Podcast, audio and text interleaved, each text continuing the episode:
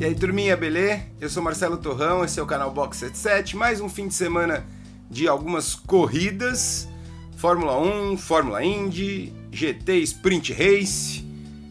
Não tem muito o que falar de Fórmula 1 e Fórmula Indy, né? Mas vamos começar por elas que é mais rápido, então? Primeiro a vinhetinha aí, depois a gente fala.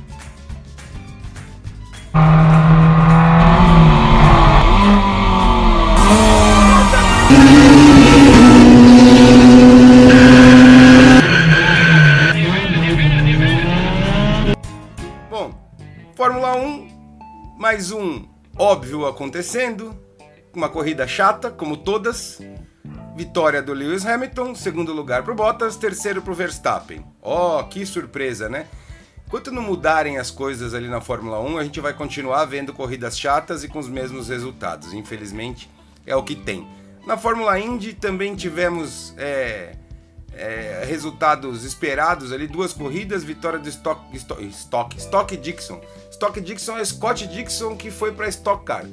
Scott Dixon e outra de Joseph Newgarden, que também são pilotos que andam sempre na ponta ali. Isso também não é um, um demérito, é, a maioria das categorias sempre tem um, um, ser dominante, mas na Fórmula 1 tá ficando chato já, né? É, essas foram as corridas que eu vi também. Então, como eu faço na maioria dos fins de semana, eu vou focar numa categoria e essa categoria não podia ser outra a não ser a GT Sprint Race. Duas corridas é, no autódromo de, do Velocitar, é, em Mogi é, aquele autódromo maravilhoso que não tem quem não goste, né? Apesar de eu achar a pista um pouco travada demais, o que ocasiona que algumas corridas não sejam lá tão emocionantes, é uma pista pequena, né? Para quem tá guiando é sensacional, mas para quem tá assistindo nem sempre é, são corridas muito emocionantes. Apesar de eu já ter visto várias. A primeira corrida da sprint não foi lá é, uma corrida cheia de emoções, foi uma corrida começou é, com uma largada até que um pouquinho tumultuada ali, fizeram um, um sanduíche de, de cal ali, é, já teve gente virando para todo lado ali na, na primeira curva também, já teve um festival de capô ficando pelo, pelo meio do caminho, até me surpreendeu bastante o Bert deixar aquele capô é, que ficou no meio da reta, ali no final da reta, na verdade, mas no meio da pista, durante umas duas, três voltas ali, se não mais. É, só foi colocado o safety car no momento em que a pista estava bastante bagunçada mesmo. Tinha um capô ali, o capô do carro 30 também estava pro lado de fora da, da, da curva 1 ali. Ai, Torrão, o carro 30 tem Jesus no paralama, você não vai falar? Vou falar em outro vídeo, uma outra oportunidade, aguardem. Estou preparando um material bem legal para a gente estudar essa, essa, parte do regulamento junto. É, e aí, finalmente foi colocado o safety, aquele capô ficou num lugar perigoso, na minha opinião, durante muitas voltas. Daí a gente teve outro carro que ficou parado no meio da pista, e aí acho que o Bert achou por bem parar tudo e arrumar a casa. É, na largada, o, o Ricardo Esperafico pulou na frente com o Thiago Camilo colado atrás, eles dominaram a corrida ali. É, na relargada, o Thiago Camilo preparou um bote, como diria o Luke Monteiro, aquele da, das pranchetas, né? Usou totalmente a teoria, armou o bote no início, na freada da curva 1 já, para ultrapassar na saída da curva, quase entrada da outra. É, e efetuou a manobra ali com muita segurança, com muita precisão, ultrapassou e foi até o final para ganhar mais uma corrida na Sprint Race. Depois desse lance da ultrapassagem do Thiago Camilo, acho que tem poucas coisas a, salientar ainda nessa corrida. É, no final dela, tivemos um lance ali do Dieguinho Ramos com o, o Gerson Campos, que, na minha opinião, os comissários erraram feio. É... Ele tentou enfiar onde não dava, é, não freou e bateu. Tirou o Gerson Campos da corrida, para mim ali o mínimo, o mínimo era 20 segundos para o Diego Ramos. Diego Ramos que guia demais, mas na minha opinião errou. É, como eu sempre falo aqui, independe se é de propósito, se é sem querer, se for um acidente, se for ele prejudicou, ele acabou com a corrida do Gerson e pelo menos 20 segundos eu acho que era o mínimo ali. Claro, os comissários têm acesso à câmera on board, coisa que a gente não tem, a gente só tem a imagem dali da TV, mas assim, eu acho muito difícil que eu esteja errada no meu palpite é, de que o Diego Ramos não teve culpa naquele acidente.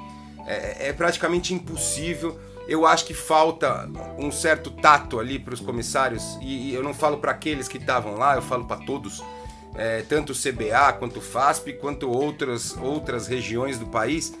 Eu acho que falta um pouquinho da visão do piloto para comissário. Então, eu não sei se a solução seria dar essa visão de piloto para os comissários, talvez um curso de pilotagem, talvez um curso, é, um aprimora, um, um, sei lá, um, uma coisa para aprimorar o, o, a técnica deles, tendo uma visão um pouco mais de piloto. Eu acho que deveria ser obrigatório um piloto consultor em todas as corridas do universo. Tem os comissários que são especialistas em julgar as coisas e tem um piloto para dar uma opinião de piloto ali. Para mim, é impossível o Dieguinho não ter tido culpa naquele acidente. Eu não vi on-board, eu não posso também ficar cagando regra 100%, mas para mim muito difícil ele não ter tido culpa naquele acidente. Logo depois desse incidente do Gerson com o Dieguinhos também, com o Dieguinhos, é um Dieguinho só, viu? Logo depois teve um outro, um outro lance muito esquisito ali, é, do Eudes Campos com o Eduardo Menossi, que ele deu uma guinada estranha para a esquerda, o, o Menossi se assustou, teve que puxar, é, puta, foi longe, foi parar longe, eu não sei se foi de propósito, foi sem querer aquela guinada que ele deu para a esquerda, mas tomou um susto geral ali. Também acho que não teve punição no final da prova, mas esse é muito mais difícil de julgar só com as imagens da TV, então não vou nem, nem dar pitaco. Agora, para mim, o lance mais feio de toda a corrida aconteceu depois dela ter terminado. O Alex Seid, que é um puta de um piloto, que aliás eu falei para vocês no, na etapa passada da sprint para ficar de olho, que eu acho que ele, em dupla com o Marcelo Henriques, vão ser os campeões da Pro Am esse ano. É, ainda acho isso. Só que o Alex Seid teve um, um um probleminha ali no meio da corrida com o Dalef, que foi penalizado inclusive por isso. É, mas depois da corrida, depois da bandeira quadriculada, Alex Seid foi lá e deu uma porrada proposital no Dalef, bem de leve, mas deu uma porrada. É, ele foi desclassificado também por isso. Mas assim, é, essa é uma atitude horrorosa, é uma atitude completamente contra o nosso esporte. É, eu acho que saiu barato uma desclassificação para ele. Eu espero que é, análise pós-corrida. Eu nem sei se é assim que funciona isso, mas eu acho que ele merecia, o Alex Reid merecia um gancho aí de algumas corridas é, em casa, assistindo, a, assistindo as corridas pela TV, para entender que automobilismo, principalmente de uma categoria no nível da Sprint Race, não é brincadeira. Aquilo lá não é kart indoor e muito menos NASCAR. Aquilo tem regra é, e algumas regras têm que ser seguidas e bater de propósito após a chegada é uma coisa muito feia. É, o Alex Reid é um, é um cara sensacional, meu amigo, é um puta piloto, mas cagou, fez uma puta bobagem ali. É, e pagou por isso com a desclassificação, mas eu acho que tinha que ser um pouco mais dura a pena dele até para aprender que isso é coisa que não se faz numa categoria séria e profissional como a Sprint Race é. Bom, então o resultado da primeira corrida no final, na Pro, foi vitória de novo do Thiago Camilo, seguido do Ricardo Esperafico, é, e em terceiro lugar, o Eduardo Trindade. Na Pro-Am, o grande Léo Torres ganhou. Léo Torres também, que puta, guia demais e vem mostrando cada vez mais evolução nos carros da Sprint, ganhando corrida aí na, na categoria Pro-Am. Seguindo do Pedro, seguido do Pedro Ebrahim e do Henrico de Luca, que é molecão também e já conseguiu uma terceira colocação aí na estreia dele da Sprint Race. Na AM, é, vitória do Pedro Costa, é, seguido do Edson Cortes e do Paulo Borges. Eu não entendi muito bem por que, que o Pedro Costa tá na AM. É, ele é um piloto que já andou de muita coisa, anda há muitos anos e tá aí na categoria de gentleman drivers, que é onde para mim tem que estar tá os tiozinhos e os caras que estão ali para para brincadeira, que estão que não se dedicam ao esporte. Para mim o Pedro Costa é quase que um piloto profissional é, guia pra caramba, ganha corrida de Porsche toda hora, já andou de Lancer Cup, já andou de um monte de coisa há muito tempo e tá andando na, na, na AM. Eu não entendi porquê, não sei se existe uma justificativa para isso, mas na minha opinião, não é lá que ele tem que estar. Tá. É, o parceiro dele, Luiz Arruda, para mim, é lá que tem que estar tá mesmo. É, é um empresário que gosta de corrida, corre, se dedica para aquilo, mas não é a vida dele, aquilo lá tá lá para se divertir, então eu acho que aí sim é o lugar dele. Aliás, aproveitando isso, é, para mim é o mesmo caso do Caê Coelho, que apareceu nessa corrida como AM. É, ele estava na Pro Am, na, na, na, outra corrida, e nessa aqui rebaixaram ele para essa categoria. Não entendo porquê, o Caio Coelho também tem uma vasta experiência em carros de corrida, já, já guia carro de corrida há 10 anos, já guiou na Porsche, já guiou Lamborghini, já guiou Gineta, já guiou Audi, já guiou muita coisa, tá 200 anos na Sprint Race também, acho que desde 2015, se eu não me engano, na Sprint Race. Tem duas vitórias na categoria, então para mim não tem o menor sentido ele tá na categoria AM. É uma categoria de gentleman e assim, para mim, tanto Pedro Costa quanto Caio Coelho, independente da organização aceitar eles ali ou não, eles mesmos não deveriam querer. Primeiro, Pedro Costa tá batendo em bêbado. Segundo, que o Caê é um cara que, pô, se dedica a isso, ele, ele tem físico bom, é, e ele é um cara que quer evoluir também, e para você evoluir você tem que nivelar por cima, eu acho, teus adversários. É meio que bater em bêbado, eu não vejo muito sentido dos dois estarem na, na EM, mas enfim, alguma explicação deve ter que eu não tenho conhecimento. Corrida 2 foi um pouco mais agitada do que a 1, um, é, foi um, bem mais emocionante de assistir. Infelizmente, antes da largada já tivemos a quebra do Luciano Zangirolami, que é, a partir dessa corrida passou a fazer dupla com o Dieguinho Ramos.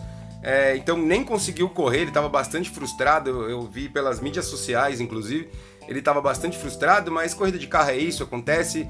É, Luciano, você é um cara que sempre superou desafios. E eu não tenho dúvida que vai superar essa derrota, é, onde você não teve nem culpa aí mais uma vez. É, aliás, eu vi, um, eu vi um post de alguém dizendo: Poxa, essa dupla sensacional, velocidade com a experiência. É, eu discordo completamente, eu acho que é a velocidade com a velocidade e a experiência, porque o Luciano é experiente demais, é, tá velho já, né? Mas tá rápido pra caramba ainda, não perde em nada pra molecada não, em velocidade. Então, somando experiência e velocidade, é, ele tem muita lenha para queimar ainda, então eu discordo que é velocidade versus experiência, e sim velocidade com velocidade e experiência. Fica para a próxima, Lu. É isso aí, acontece. Bom, a largada foi um pouco mais tranquila do que da corrida 1. É, saiu todo mundo ileso ali. É, aí tivemos no, no, lugar do Ricardo Esperafico, no, no, carro roxo lá, tivemos o Rodrigo Esperafico, que é irmão dele. Dessa vez traçando uma batalha com o Gerson Campos, que largou na pole e lá ficou. É, o Rodrigo Esperafico teve uma tentativa de ultrapassagem ali perto do saca-rolha. Gerson Campos falou: ah, ah, aqui não, foi duro, colocou do lado, deixou de lado, entrou por fora no S do saca-rolha, não deixou espaço, deu um chega pra lá, é, totalmente legal, não deu espaço, falou: sai que eu não vou sair daqui não. E ali ele ficou e ganhou a corrida. Puta corrida do Gerson Campos merecida vitória. A casa dele ali conhece o Autódromo Velocitar como ninguém. É... Mas que vitória sensacional! Dominou a corrida. Depois esse chega para lá no Esperafico, é, sobrou lá na frente e ganhou a corrida praticamente de ponta a ponta. Ele perdeu a liderança por alguns metros só ali e dominou a corrida. É um dos nomes da prova, sem dúvida. Outro nome da prova para mim, foi o Marcelo Henriques. Marcelo Henriques, que aliás é parceiro do Seide, que acabei de dizer que deu uma porrada pós-corrida lá. É, que para mim vão ser os campeões da Pro-Am. Dominou também, cara. Chegou em segundo na geral. É, ele não é da Pro, ele é da Pro-Am. É, ele, meu, assim, deu trabalho para todo mundo que veio incomodar ele ali. Foi passando. Chegou em segundo na geral. Vitória na Pro-Am. Marcelão, puta corrida, tá de parabéns também. Essa corrida, como na outra, do meio para frente, ela ficou bem mais agitada. Tivemos algumas disputas bem bacanas ali, como Caê Coelho com o Luiz Arruda ali também disputaram por duas, três voltas, uma, uma briga bem legal. É, e outras muitas brigas que nós tivemos ali. Acabou até que teve um toque ali do, do Coelho com o Edson Cortez. Não deram punição, a imagem passou muito rápido, não deu para ver, não vou julgar, porque é difícil, foi muito rápida a imagem, não dá para ver antes e não dá para ver só dá para ver o durante, então mostra ele batendo. Aliás, um acidente muito parecido com o, do Gerson Campos com o Dieguinho Ramos. Se fosse para analisar ali, eu diria que era culpa do Caê. Mas não dá para ter certeza, então não vou bostejar aqui, porque aí seria também mandinar demais. É, depois tivemos um outro incidente do Lucas Dalef com o Daniel Coutinho, o Lucas Dalef tomando aí sua segunda punição em duas corridas. Foi punido na primeira corrida, foi punido na segunda corrida. Então, Acho que é hora de dar um, um cartão amarelo legal para ele aí, para ele começar a próxima corrida já sob observação, que né, tomar duas antidesportiva em duas corridas, começa a complicar um pouco, precisa segurar o ânimo do rapaz, certo? Bom, então, é, na Pro, vitória do Gerson Campos, seguindo pelo Rodrigo Esperafico e pelo Lucas Dalef, que mesmo com punição terminou em terceiro na Pro. Na Pro é Marcelo Henriques, como eu disse, dominou a corrida, inquestionável, seguido do Danilo Ramalho e do Adalberto Batista, que também é outro aí que veio da Porsche para para sprint e já mostrou que vem bem rápido, largou na frente, terminou em terceiro na Pro Am. Tá de parabéns ao Adalberto também se adaptou bem ao carro. Na AM, vitória do Bruno Campos, seguido do Luiz Arruda, Luiz Arruda, que veio de vitória já na última etapa, agora no segundo lugar, vai disputar o campeonato. Eu acho que ele tá um, nível um pouquinho acima dos, dos AM ali, mas ele tá onde tem que estar. Tá. Ele tá um pouco acima, mas acho que não tem futebol para estar tá na Pro Am. Então, ele tá onde tem que estar, tá, eu acho que vai ser campeão da EM. Tá sobrando em relação aos outros, tem um pouco mais de experiência até é, em relação aos que estão correndo na mesma categoria, salvo o Caê, que agora entrou para a mesma categoria, e o Pedro Costa, que é parceiro dele. É, então, principalmente tendo o Pedro Costa como parceiro agora, eu acho que é sério candidato ao título. Em terceiro ficou o Paulo Borges, que também sofreu uma punição. É, salvo engano, ele tinha ganho na EM, com a punição caiu para o terceiro lugar. Certo, pessoal? Então é isso. Não tem muito o que dizer desse fim de semana. Fiz um comentário rapidinho aqui, porque por incrível que pareça, a nossa meia dúzia de inscritos cobra quando eu não faço, viu? Eu recebo mensagens falando: cadê os comentários da corrida? Então tá aí. Comentário da Sprint Race eu vou sempre fazer dessa forma. É, quando eu achar que eu devo colocar duas categorias, eu vou colocar. Quando eu achar que devo colocar uma só, eu vou colocar. Eu não quero vídeos muito longos, que ninguém é obrigado a ficar vendo falar por muito tempo também, né? Mas então tá aí mais um fim de semana excelente de provas da GT Sprint Race. Parabéns ao Thiago, parabéns a todos os organizadores, pilotos. É uma categoria do caralho, vocês estão de parabéns. Fórmula 1 e Fórmula Indy eu não quero falar, tá? E para você que quiser ver aí mais algumas é, análises de corrida, tem aqui a, a, anterior da GT Sprint Race, da outra corrida. Para você que não viu o começo de temporada, clica aqui na minha cara, ó, que você vai ver a análise da outra corrida também. Certo, pessoal? Então tá bom, é isso aí. É, não sei quando a gente volta, eu ia falar quarta, não sei se é quarta, se é quinta, mas a gente volta aí com outro vídeo em breve. Muitas novidades por vir aqui no canal. Desculpa se eu tô furando um vídeo ou outro, mas eu prometo que vou fazer do jeito certo. Beleza? Tchau!